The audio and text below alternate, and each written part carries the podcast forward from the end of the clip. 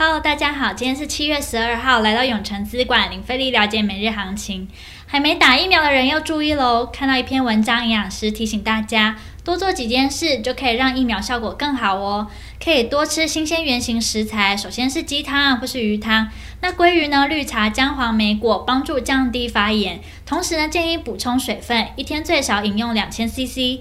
那施打疫苗后，避免食用易发炎的食物，像是油炸啊、重咸等垃圾食物，或是高糖食物。也不要抽烟、酗酒，甚至是熬夜。每天呢，务必睡满七到九小时值哦。大家要记得哦。那我们先来看一下美股，因为呢，一些国家 Delta 病毒侵袭，所以对全球增长前景的担忧，导致股市周四下跌。在周五的股市，金融和能源在内的对经济敏感的周期性板块的反弹，美股四大指数都上涨，道琼、标普五百、纳斯达克指数都刷新历史新高。其中道琼指数大涨四百四十八点二三点，收在三万四千八百七十点一六点。科技五大天王只有亚马逊下跌零点三二 percent，其余苹果、脸书、Google、微软皆上涨。接下来看台股，受美股激励，台股多头开高，电子全指股走强，台积电早盘涨约两 percent，联电、联发科、台达电等也涨一到二 percent。钢铁类股呢，多档涨停，拉抬大盘涨了快三百点。最高呢，一度来到一万七千九百四十七点九零点，来到历史次高。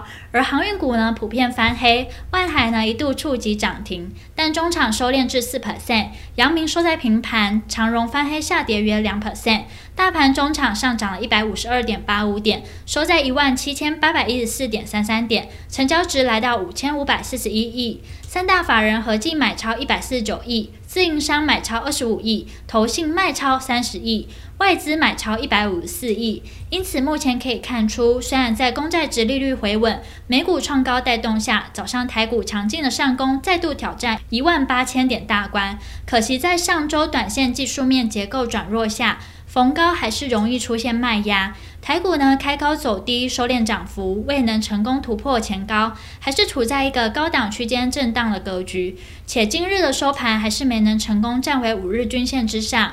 所以呢，还是要减少追价的动作。盘中的热门产业包含了玻璃、电子、电机、钢铁。未来趋势及展望。上周拉回后，指数距离月线没多少距离，还没等到回测月线，今天就直接向上跳空，证明呢台股买盘人强，收盘比较可惜的收在五日均线之下。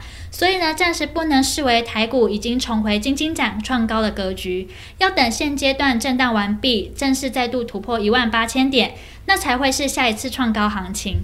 盘面的资金呢，可以看到电子族群持续转强，就如同上周所说的，部分强势传产族群的资金会撤出至其他强势个股，因此强势的电子股为近期值得重点关注的方向。